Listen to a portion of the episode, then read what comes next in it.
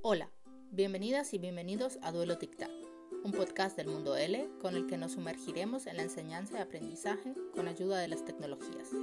Te acompañarán María de Ahora L y yo, Jennifer Niño, de Profe de Español.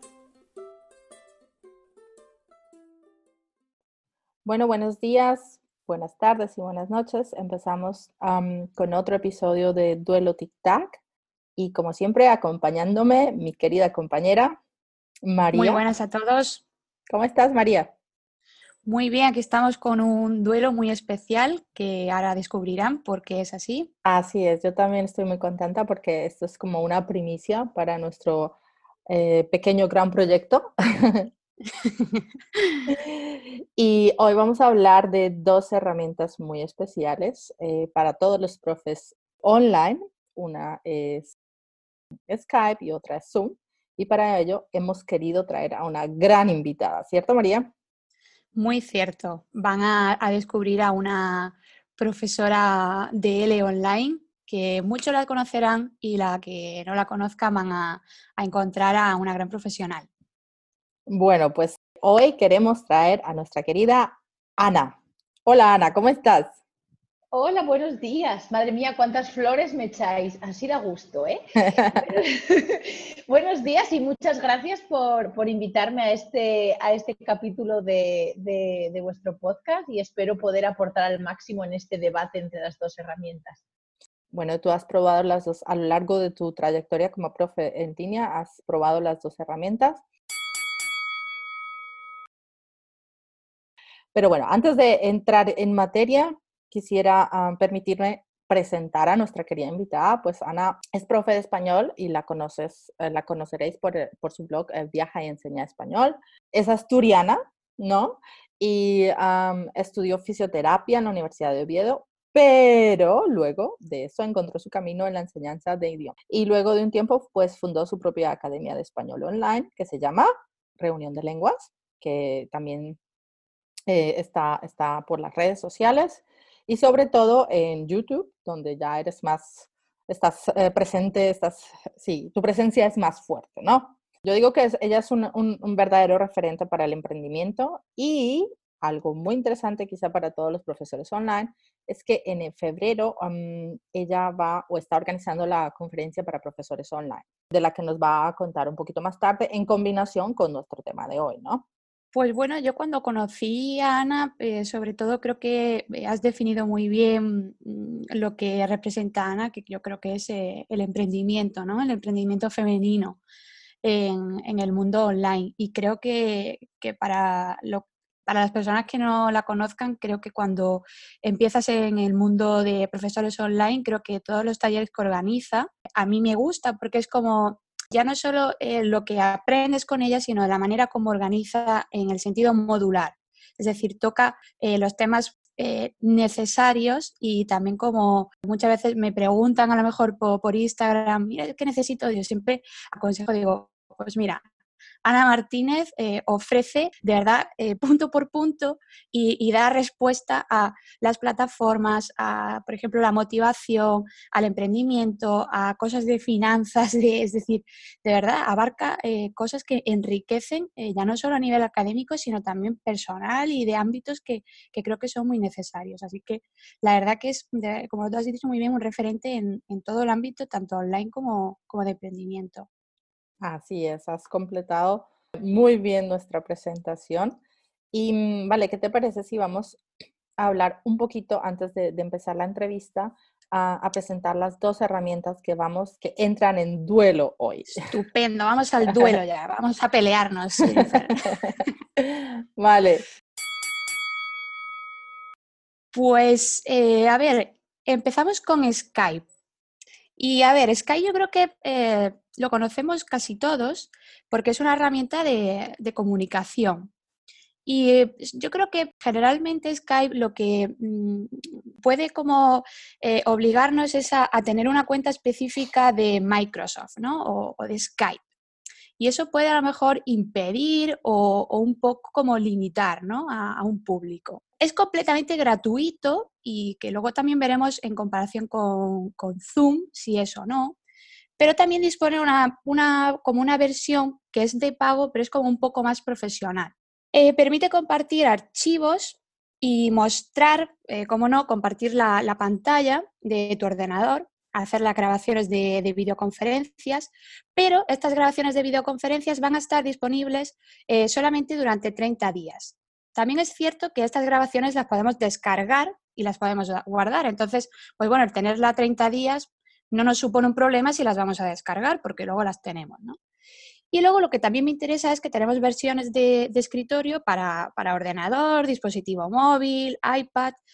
Y una cosa que también creo que es eh, favorable eh, para Skype, pues son las extensiones con, por ejemplo, navegadores de Chrome o, Firefox, ¿no? que creo que también es eh, bastante flexible y que se trabaja bien cuando estás con, con ordenador, ¿no?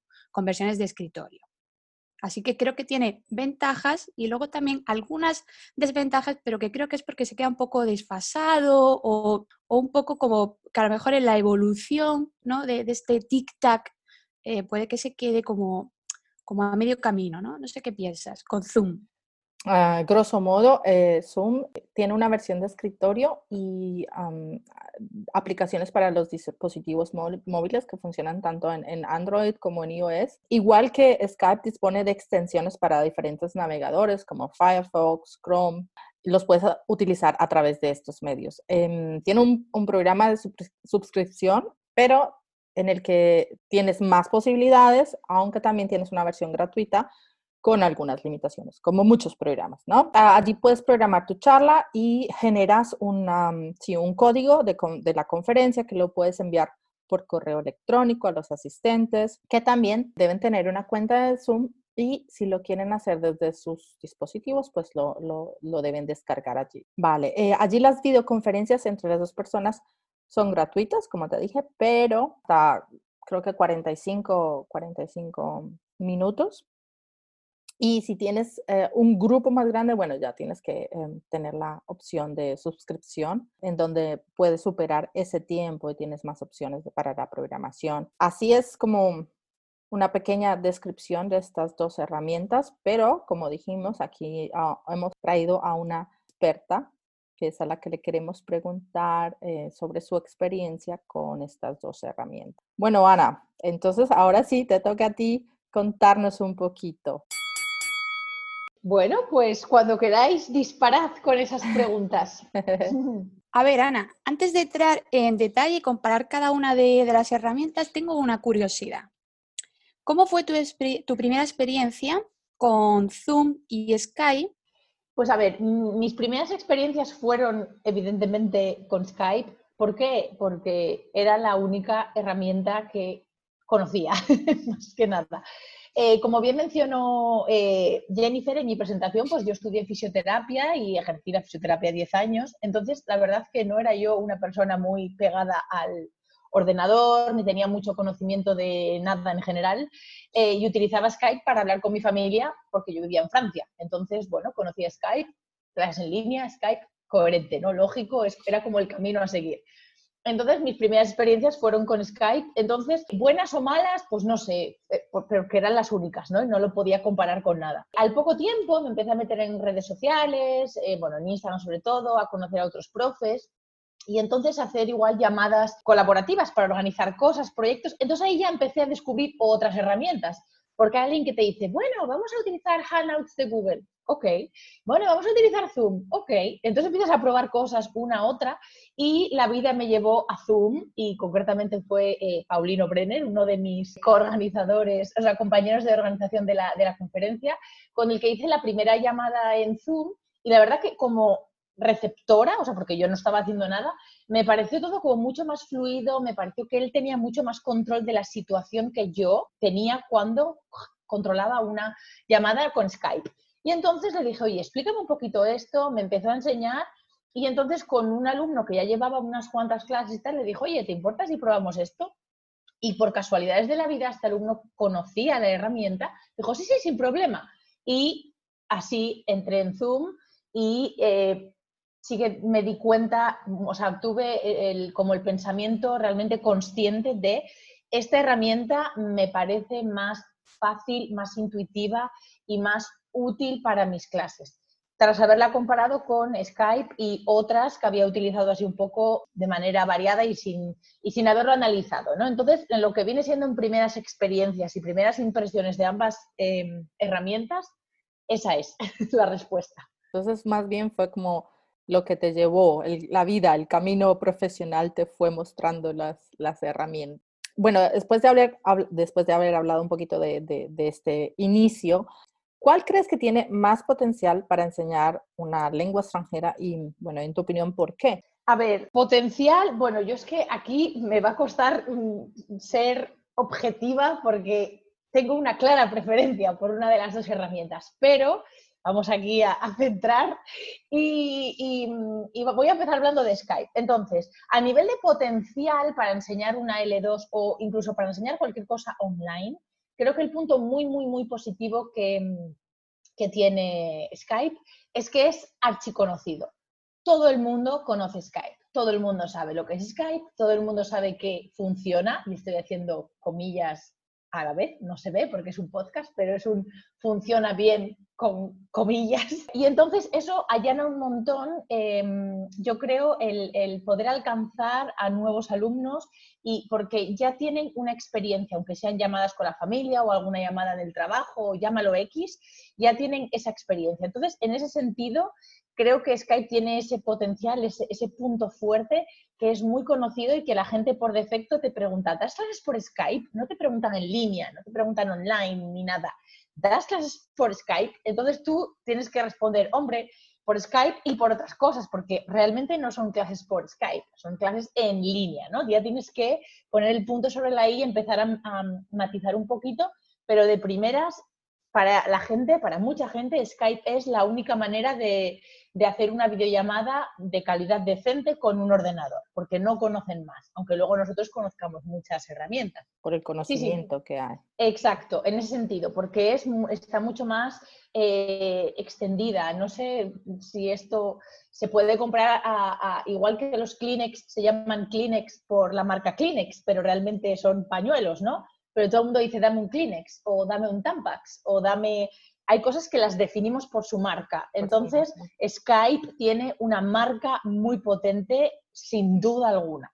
Y aún con esa marca tan fuerte, están un poco como tarde. Van que, que, parece que se les está yendo un poco de las manos porque hay muchas aplicaciones, la tecnología avanza muy rápido y Skype se está quedando un poco como atrás y, se, ve realmente que incluso la propia interfaz hace mucho tiempo que no cambia. No es que esté anticuada, porque no es eso, no molesta a la vista tampoco, pero eh, sí que es verdad que se ven muchas menos evoluciones que en otras cosas, que prácticamente a cada pocos meses podemos ver cambios en las interfaces, en los colores, en los botones, en un montón de cosas. Skype no cambia, nunca cambia, es como igual. Entonces, es así. Eh, tiene lo bueno y, lo malo, en el sentido de esa sensación de estabilidad que da a la gente que no conoce el medio, el hecho de que no cambie, pero cuando tú eres el que utiliza esa herramienta para trabajar, pues entonces puedes ver ciertas limitaciones. Eso por lo que viene siendo eh, Skype.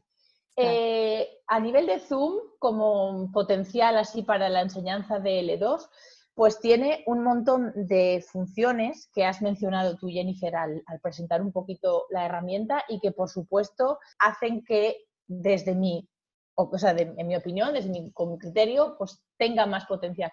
Para empezar, es una herramienta que está súper al día y se ve. Aparte de que hay actualizaciones bastante frecuentemente, esto bueno, se actualiza solo cuando entras, pero bastante más frecuentemente que Skype, ya para empezar sobre todo es como su propia visión de marca, es como si, como si fueran un poco Apple en ese sentido. Hace poco sacaron una publicidad súper original, los de Zoom, en los que ves una, reunión, en, ves un despacho y la gente se está conectando en videollamadas, no sé si lo habéis visto. Entonces, es que es muy buena, es brutal, qué mm. buena es y qué al día y cómo, eh, y, cómo se, posicionan claramente en una herramienta como una herramienta innovadora, una herramienta mm, nueva que se adapta, porque cada uno está en su casa y, uno em, me parece que alguien estaban usando otra herramienta y tenía problemas, pero luego se conectan con Zoom y no sé qué, y luego ves al tío que estaba de aquí para, o sea, de, el busto de traje, pero por abajo en, calcet, en gallumbos, en calzoncillos, porque estaba en casa y ahí se te das cuenta que es la videollamada. La comodidad y la flexibilidad. Exacto, en ese no es muy largo, es como, debe ser como dos minutos, es que hace tiempo que lo vi, pero me llamó la atención porque ves claramente, enseña sus cartas Zoom y está diciendo, nosotros hemos llegado para quedarnos y estamos apostando por, por dar un servicio de calidad para que la gente deje Skype de lado y se venga con nosotros. Es que se ve claramente que es lo que buscan. Llegan con toda.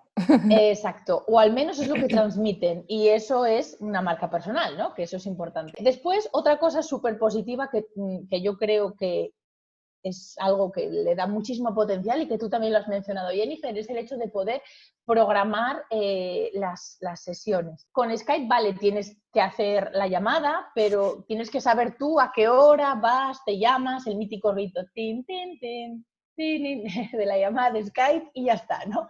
Con Zoom puedes eh, programar una sesión, una clase o lo que sea, tal día a tal hora y el día en cuestión tú haces clic en ese botón, el alumno hace clic en ese botón porque se puede sincronizar con, vamos, con su correo electrónico y los dos se conectan a la misma hora en el mismo sitio y ya está. Entonces eso es algo que a mí me resulta personalmente muy práctico porque yo, aunque tengo alumnos así anuales de manera constante, yo mm, me especialicé en la preparación del examen CIELE. Por eso comentabas en el canal de YouTube y eso, hablo de ese examen. ¿Qué pasa? Que yo tengo alumnos que igual les doy, hacemos una única clase de repaso o hacemos un, un bloque de cinco clases como de preparación de examen y luego ese alumno desaparece.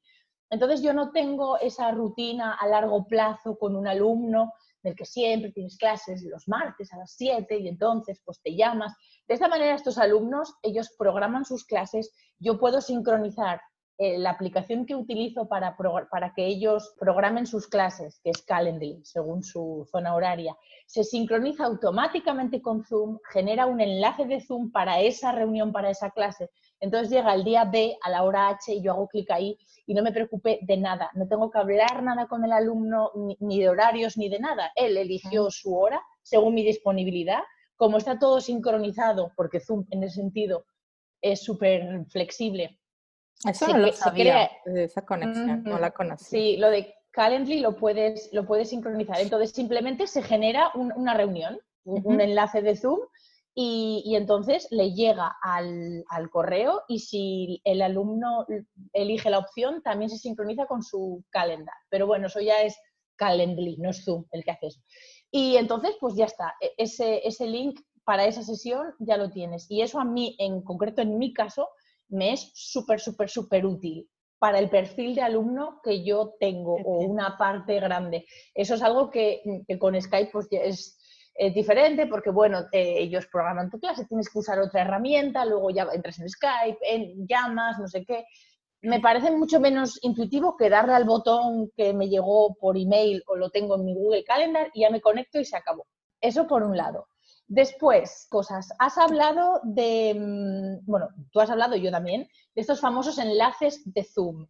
El lado bueno de Zoom es que puedes usarlo sin tener la aplicación lo cual para gente que es un poco reticente a instalar cosas, que no les gusta mucho instalar en su ordenador. Eso pues sería, María, si quieres, si quieres conectarla, un poquito a la siguiente pregunta que te queríamos hacer. Sí, porque a ver, eh, con todas estas diferencias, eh, ventajas, inconvenientes, por ejemplo, si estamos trabajando con diferentes edades, mm, ¿qué herramienta se ajusta más a un determinado público y por qué. Entiendo. En ese sentido, pues evidentemente para la gente más mayor diría Skype, ojos cerrados y vamos, sin duda. ¿Por qué? Porque les cuesta un poquito más ese cambio. Eh, pero la alternativa que propone Zoom para eso y que puede ser interesante es que no necesitas conectarte con la propia aplicación, sino desde el navegador. Tú envías el enlace de Zoom y a la persona le dice, ¿quieres abrir en Zoom Meetings? Creo que se llama la app o desde el navegador. Entonces tú eliges una u otra. Si eliges la aplicación y ya la tienes instalada, se te abre automáticamente. Bien. y si no la quieres instalar o no la tienes, eliges la otra opción y la videollamada se abre en el navegador, en Chrome, en Firefox, en Explorer, lo que sea que tú estés utilizando. Entonces, claro, Ana, porque, hay, porque hay que dejarle claro que eh, puede ser con cualquier navegador. Sí, sí, sí, con cualquier cosa. No hace falta, vamos, yo nunca me he encontrado una limitación en ese sentido. Yo tengo personalmente Firefox no lo uso, pero sí que uso Internet Explorer y Google Chrome y no hay problema. Y sé que con Firefox funciona aunque yo no lo utilice. Luego ya no sé con otras, otros navegadores, pero bueno, yo creo que esos tres ya es una variedad suficiente para poder decir que la herramienta se puede utilizar fácilmente.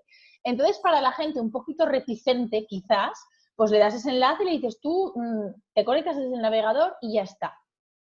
Y la única diferencia que, mm, que hay cuando se conectan con el navegador, que eso yo me di cuenta sobre todo en los talleres, es que cuando se conectan con el navegador no pueden utilizar la pizarra interactiva, que es uno de los, de, de los top, top, top de Zoom, que voy a explicar ahora mismo. Entonces, eso, si ellos están conectados desde el navegador, pueden ver todo lo que tú haces con la pizarra interactiva, pero ellos no pueden interactuar de manera activa con la pizarra, no la pueden ah, no Tienen, no tienen el acceso que normalmente les, les, puedes dar.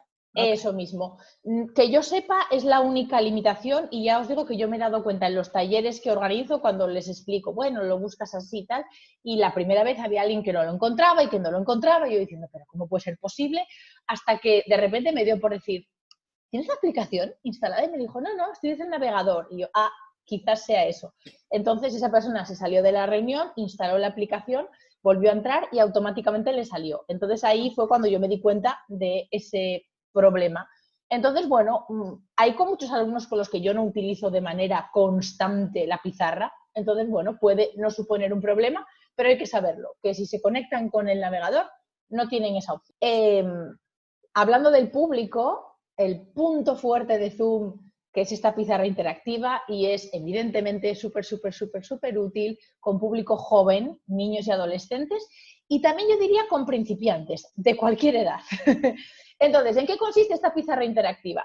Eh, básicamente tú compartes tu pantalla, cosa que se puede hacer con ambas herramientas, no sé si lo hemos dicho. Y entonces em, tienes una opción que se llama Annotate en inglés y creo que anotar o pizarra en español. Yo es que la tengo en inglés la aplicación, entonces no sé bien la nomenclatura en español. Y tienes, pues, puedes eh, opciones de texto, de flechas, de líneas, de colorear, de dibujos, tienes un puntero, tienes stickers, puedes hacer una captura de pantalla de lo que sea que hayas dibujado y hecho con la propia aplicación, tiene una opción de save, guardar.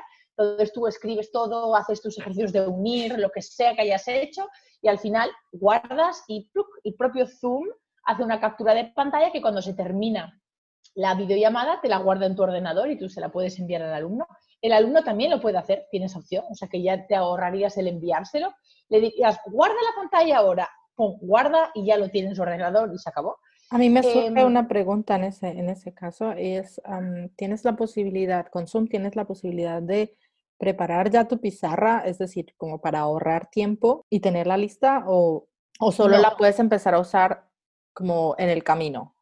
En la, llamada. A ver, a mí me gusta que la gente visualice la pizarra como si pusieras un cristal delante de la pantalla. Entonces tú dibujas, haces cosas en ese cristal y lo que quiere decir que si tú haces, si haces sería como, como una simulación de una pizarra presencial.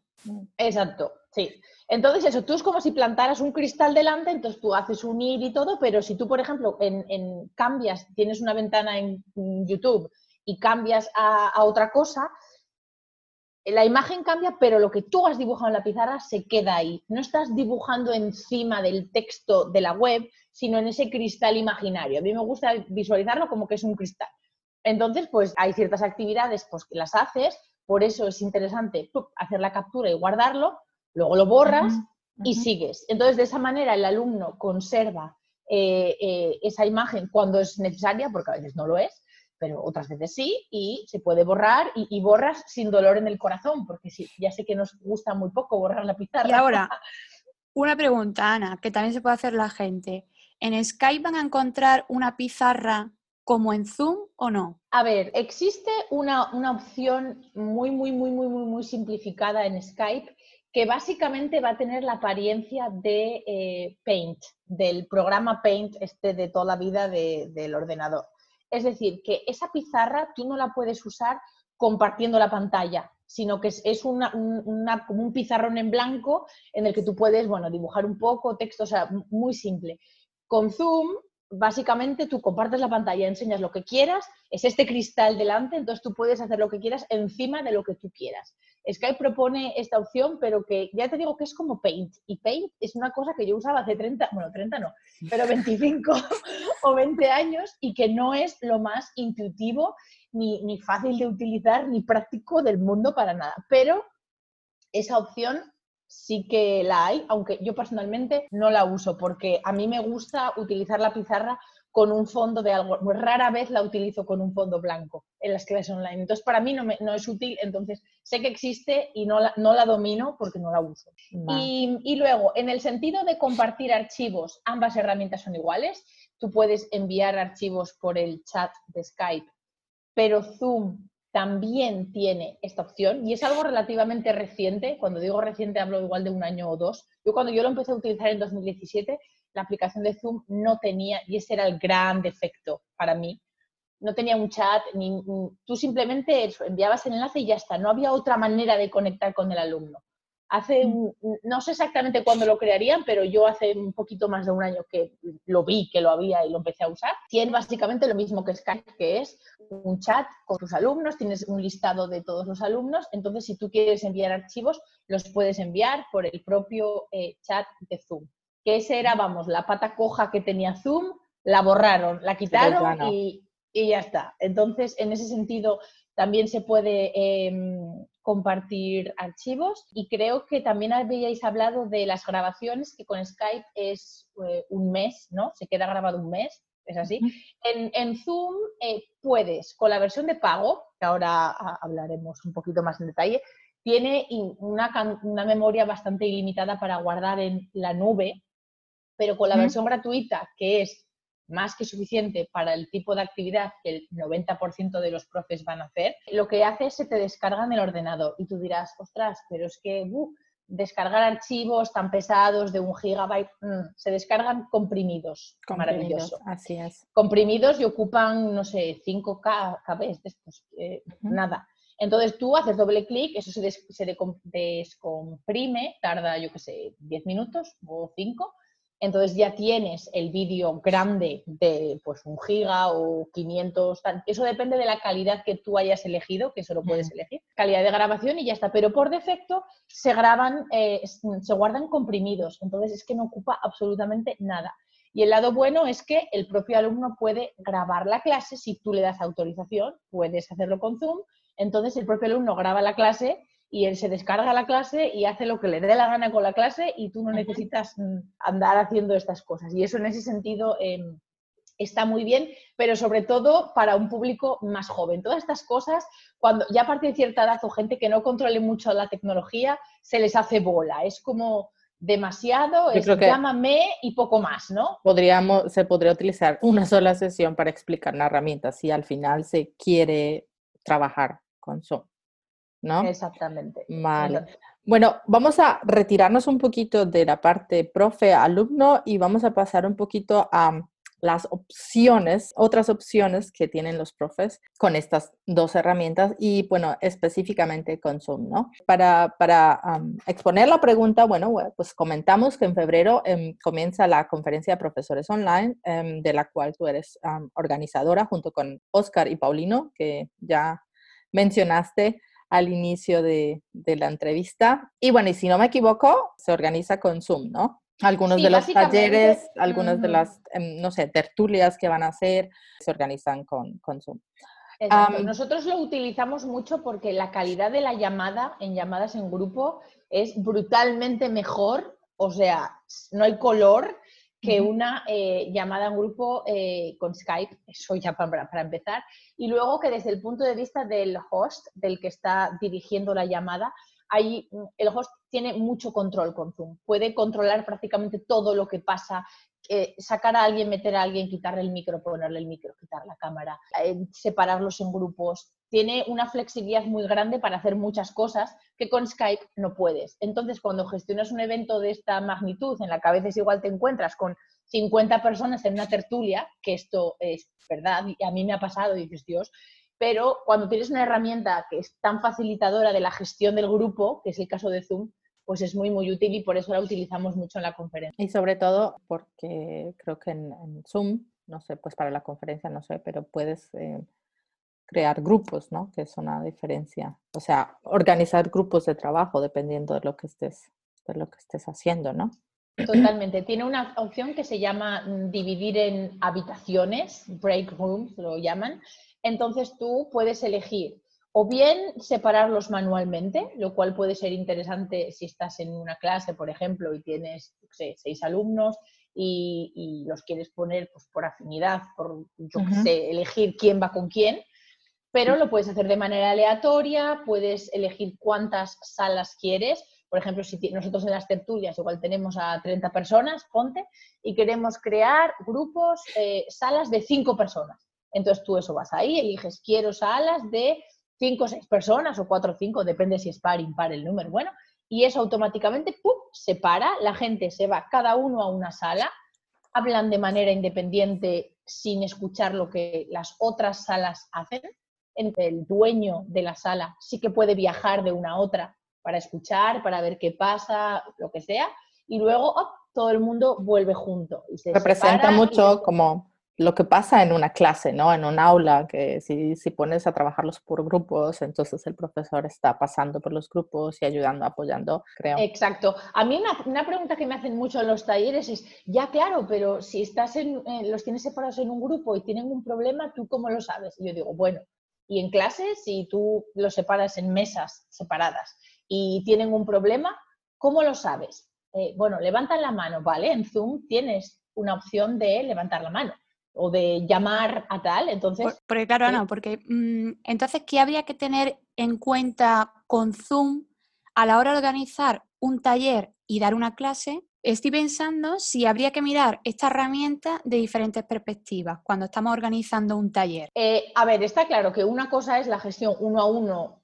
de una clase individual que individual. Es, que es literalmente bueno, una llamada entre dos personas en las que este tipo de, de funciones pues no las necesitas para nada en cambio, para, en el caso nuestro en tertulias, en mi caso en los talleres que yo organizo, pero si no, en clases en grupo, porque yo personalmente no lo hago porque por temas de planning, de organización, a mí no me viene bien grupos porque suelen ser horarios más estrictos y esas cosas, no, no quiero hacerlo, pero conozco profes que lo hacen y con Zoom, pues mm, simplemente tienen ese concepto de, bueno, pues trabajáis por parejas, exactamente igual que en una clase y la gente puede levantar la mano, puede escribir en el chat, puede realmente interactuar exactamente igual que si estuvieran en una clase, pero en vez de estar todos en el mismo espacio físico, está cada uno en su casa con su ordenador y el espacio común es, es la, nube de Zoom, ¿no? El, el profe tiene el mismo control que tendría en clase porque puede separar, puede juntar, puede poner a alguien en mute, puede, puede hacer un montón de cosas para dirigir lo que pasa en, su aula ¿no? digital, digamos. Entonces, por así decirlo, no se perdería ese feedback, esa motivación a la hora de, crear grupos y en talleres y cuando estamos hablando de la modalidad virtual, ¿no? Que creo que hay muchas veces que se tiene miedo, ¿no? Al comparar modalidad presencial con modalidad virtual, que parece que se va a perder este feedback, ¿no? El feedback no se pierde, eso está claro que no. El único problema que puedes tener es si hay alguien que sea un poco más torpe con la tecnología, ¿no? Entonces tienes la típica persona que no encuentra para la pizarra o que, ay, ¿esto cómo se hace? Esto no sé qué. Pero es que yo creo que eso pasa en el mundo real también. Divides a la gente en grupos para hacer una actividad y si, te, y si hay uno de los alumnos que no ha entendido de qué va pues interrumpe a sus compañeros para que le expliquen cómo hacerlo y no lo entiendo y no sé qué, y tú luego llegas y no lo hicieron porque fulanito no lo entendía y perdieron tiempo en explicarle cómo era. Entonces, eso mismo, trasladado al mundo digital, pues sería alguien que, que tenga menos control de la tecnología o que no haya entendido algo bien y que pueda ralentizar a los demás por eso, pero creo que es un problema que, se puede, eh, que puede ocurrir perfectamente en un aula real, igual no con es el mismo problema exactamente, pero la situación se puede producir. ¿Y qué es lo importante? Que el profe se dé cuenta del perfil de persona y entre allí. ¿Qué hago yo personalmente en mis talleres? Eh, a los que son así un poco torpes, los detecto rápido, o sea, no me hace falta mucho tiempo. ¿Qué pasa? Yo los separo en grupos y, cuando voy de visita de un grupo a otro, al primer grupo al que voy es al que está esta persona que yo tengo la impresión que va a dar problemas porque no lo entiende bien. Entonces estoy yo para solucionar el problema, lo soluciono rápido y me voy a otro sitio. Eso, un profesor en clase sabe que fulanita de tal siempre le cuesta entender, pues va a ir a verla y se lo va a volver a explicar para que no moleste a sus compañeros, ¿no? Entonces, eso ya más que la tecnología es la gestión de la clase del profesor y que viene a ser lo mismo que pasa en un, en entorno real. La tecnología solo es un apoyo. Pero aquí, claro, habría que tener en cuenta eh, algo muy interesante que ha dicho Ana, la competencia digital del alumno. Es decir, aquí estamos midiendo muy bien la competencia digital y entonces habría que mirar la herramienta desde la perspectiva digital. Entonces, creo que aquí la competencia TIC y también eh, cómo utilizamos Zoom como TAC, ¿no?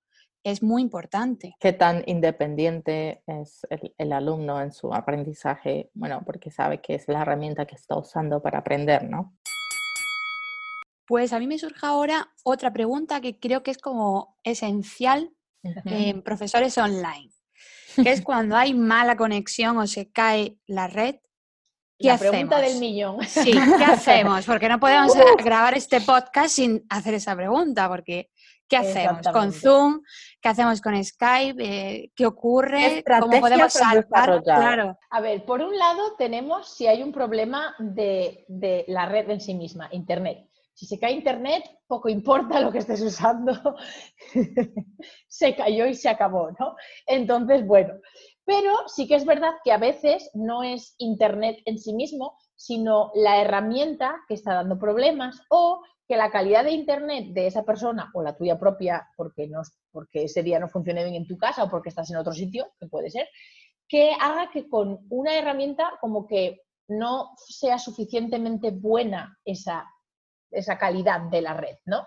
Entonces, por experiencia personal, me ha pasado mucho más frecuentemente tener problemas con Skype y cambiar a Zoom y que ese problema desaparezca que al revés. Creo que nunca, y puedo decir que nunca, me ha pasado tener un problema con un alumno en Zoom, cambiar Skype y que eso desaparezca. En cambio, al revés, sí me ha pasado muchas veces. Se corta, no te oigo bien, no sé qué historias. Vamos a probar Zoom un momento. Mando el enlace, maravilla, ¿sabes? Entonces, desde mi percepción, em, Zoom necesita menos intensidad de conexión, o llámalo X, para tener una llamada estable y sin que se corte entre las dos. Em, pero sobre todo, a mí algo que me gusta mucho de Zoom es que cuando compartes pantalla con Zoom, es como si el alumno viera literalmente tu pantalla en estado puro y con la claridad con la que tú la ves. En cambio, cuando compartes pantalla con Skype, a mí me gusta visualizarlo como si tuvieras una cámara aquí detrás, ¿no? Entonces, depende la calidad de la red, de la conexión, para con qué claridad el alumno va a ver la imagen. Es decir, con Skype pueden ver tu pantalla pixelada y con Zoom nunca jamás va a pasar eso cuando compartes pantalla. Y eso para mí es súper importante y, cuando alguien, un alumno me dice, es que no lo leo bien, yo le digo, ¿cómo que no lo lees bien? Si estoy compartiendo la pantalla, ¿cómo puede ser que no lo leas bien? Y es que eh, había un problema de conexión ese día, yo la, veía un poquito borrosa, a mí ella me veía bien, pero ella un poco borrosa, pero al compartir pantalla, ella tenía una velocidad de download un poco mala y de bajada y no le iba, cambiamos a Zoom, perfecto. pero bueno, cuando hay... Sí. Se me ocurre que, digamos, eh, si no funciona el sonido en Zoom, sigues teniendo muy buena, o sea, el chat sigue teniendo muy buena función y pues como que rescatar cualquier momento en el que las cosas no estén funcionando bien. Totalmente. Y luego, bueno, sí, en el caso de que pudiera pasar, que haya una conexión un poco mala, ¿qué puede solucionar la cosa? Quitar la cámara.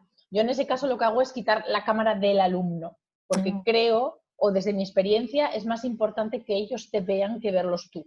a ver, de manera sistemática no, pero así para un día eh, si ellos mm, tienen que verte y todo lo que tú haces de mímica, gesticulas y todo. En cambio, tú a ellos, si no los ves, bueno, evidentemente estás perdiendo feedback, lógicamente, no le estás viendo la cara, pero bueno, para una clase, si conoces al alumno, solo con la voz te puedes apañar. Entonces, quitar su cámara eh, puede ser una, una opción cuando haya problemas. Y si no, si hay un problema de wifi, siempre están los datos del móvil. El móvil. exacto. Yo, bueno, yo tengo un, un, pequeño modem, no, no lo tengo a mano aquí ahora, pero bueno, yo meto una tarjeta SIM y eso lo que hace es amplificar la, la señal de, de, los datos. Es el que has usado para, para, cuando, cuando has estado viajando, ¿no? Exacto. He estado viajando un año, entonces necesitaba un apoyo cuando yo estuve por Asia, entonces había sitios con un wifi maravilloso y otros un desastre. Entonces a mí ese aparatín con una tarjeta SIM del país me salvó la vida. Pero si un día tengo un problema que, me puede, que puede pasar en mi casa, simplemente comparto los datos del móvil y, es más que de sobra para hacer una videollamada y dar una clase, no hay ningún problema con eso. Entonces, al final, eh, un problema de este tipo en clase puede pasar con la misma frecuencia que que se te estropee el coche y, o se te ponga malo el niño o algo y no puedas ir a trabajar a la academia en la que trabajas mm. o que el alumno tenga un problema. O sea, realmente, no eh, o desde mi experiencia, la frecuencia con la que un problema de red ha impedido la clase es equivalente a otro problema impidiendo la clase, otra cosa. Entonces no es algo, al principio yo también tenía mucho miedo, y mucho estrés, pero por experiencia puedo decir que a veces pasa, pero igual que pasa otras, otras cosas y ya está, y es la vida y no, no es un problema mayoritario o frecuente. Por lo menos Yo creo que esa es una palabra clave, lo que has mencionado ahora, esto del estrés, de los nervios cuando no funciona algo. Ah, hemos dicho que, bueno, en, eh, en, su estructura Skype es mucho más simple y Zoom, Zoom es mucho más complejo, ¿no? Necesita, requiere mucho más conocimiento para, para, estar seguros a la hora de usarla en, nuestras clases. Por eso, em, tú que ya has venido trabajando mucho con la herramienta y que, bueno, vas, has venido descubriendo poco a poco cositas que se pueden hacer, ¿no? Porque de un día para otro no se conoce la herramienta totalmente. No sé si nos puedas contar o, o, recomendar lugares puntuales, artículos, no sé, eh, podcasts, entrevistas, donde se hable un poco a profundidad de estas herramientas. Imagínate que, no sé, nos están escuchando profes que, que están empezando en esto de la enseñanza online y también están en esa toma de decisión sin saber qué será lo mejor para ellos, ¿no? Entonces necesitamos un poco de preparación. Yo tengo así algunos, eh, en el podcast de, mi, de, mi blog, sí que tengo un capítulo hablando de eso y algún artículo en, el, en mi propio blog, pero realmente para conocer lo que cada herramienta te puede aportar, las propias páginas web de ambas herramientas están muy bien. La página de Zoom, que es zoom.us, tiene un montón de información, o sea, está realmente muy, muy, muy, muy, muy currada de verdad te lo digo. Y cuando registras y cuando creas tu propia cuenta, entras en tu perfil de, Zoom y ahí puedes configurar un montón de cosas para eh, personalizar tus reuniones, pero también para ver todas las funciones que tiene eh, Zoom. Entonces ahí un día te pones, igual echas una hora, ¿eh? pero empiezas a mirar cada pestañita, cada opción, lo que tiene, lo que no. Y además Zoom también tiene una opción que está muy bien y es que puedes hacer una videollamada test es como si llamaras a un boot, a un ordenador. Entonces lo puedes probar como si estuvieras hablando con alguien, pero realmente estás tú solo, ¿no? Entonces te permite pues, ir cambiando cosas en la configuración y ir y mirar y ver lo que se puede hacer y lo que no. Entonces eso está muy bien en ese sentido. Si no, siempre está la opción de llamar a alguien, por supuesto, que es casi lo mejor, que otra persona te da feedback mejor que, que una llamada test, ¿no? Pero bueno, el test ayuda.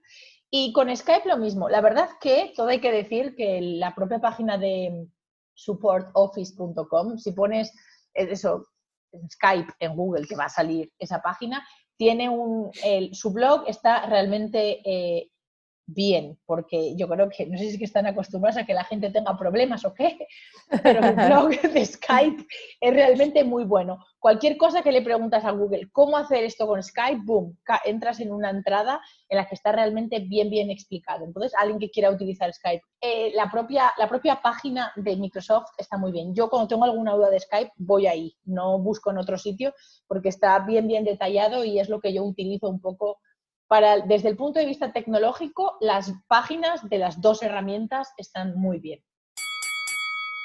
Pues bueno, Zoom en este sentido no es que gane por goleada el duelo, pero tiene muchos argumentos que ah, luego ya veremos nuestros oyentes que justifica bastante su puntuación en el duelo tic-tac contra Skype. Pero tampoco queremos decir que Skype, como vuelvo a repetir, que tiene ventajas y puede que su público, como muy bien ha dicho Ana, no se dirija tanto a lo educativo o a una enseñanza a distancia. Pero eh, yo creo que Zoom, eh, lo hemos ido analizando, que tiene una explotación mm, que se adapta muy bien a esta educación online que representa, como hemos visto, pues de manera muy profesional nuestra invitada. Bueno, pues esto ha sido una charla larga y extendida en la que hemos discutido eh, varios puntos de, de, estas dos herramientas. Tiana, te queremos agradecer por, por haber estado con nosotras hoy y haber compartido tu experiencia, porque sé que, pues, decíamos, nosotras dos no tenemos mucha experiencia en esto, necesitamos a alguien que que realmente sepa de lo que está hablando y que lo haya vivido en carne propia, ¿no? Un placer, muchas gracias por, haber pensado en mí y espero que a todos aquellos que, pues que lo hayan escuchado que les quede un poquito más claro, bueno, pues las, las opciones de ambas herramientas y que puedan elegir con criterio. Así es. Muchísimas gracias a ti, María, también por acompañarnos otra vez más. Es un placer siempre estar con Ana ha sido eh, desde un principio un descubrimiento y le agradezco que, haya sido nuestra primera invitada. Es, vamos, un placer. de verdad. Y, contigo, Jennifer, al fin del mundo. Uy. Bueno, chicas, a todos muchísimas gracias y nos vemos en ah, un nuevo episodio de Duelo Tic Tac. Chao, chao. Educación, lengua, aprendizaje. Duelo Tic Tac un podcast para sumergirte en el mundo de la tecnología.